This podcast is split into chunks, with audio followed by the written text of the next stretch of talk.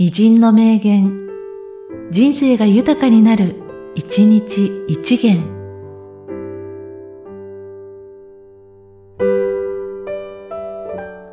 5月17日、安井宗太郎。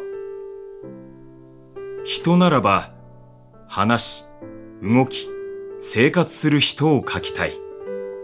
その人の性格、場合によっては職業までも十分表したい。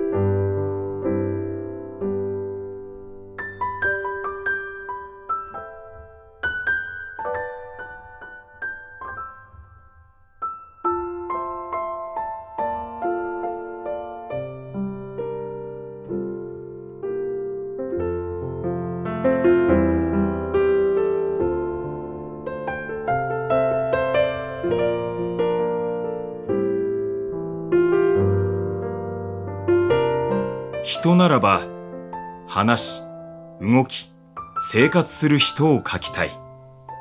その人の性格、場合によっては職業までも十分表したい。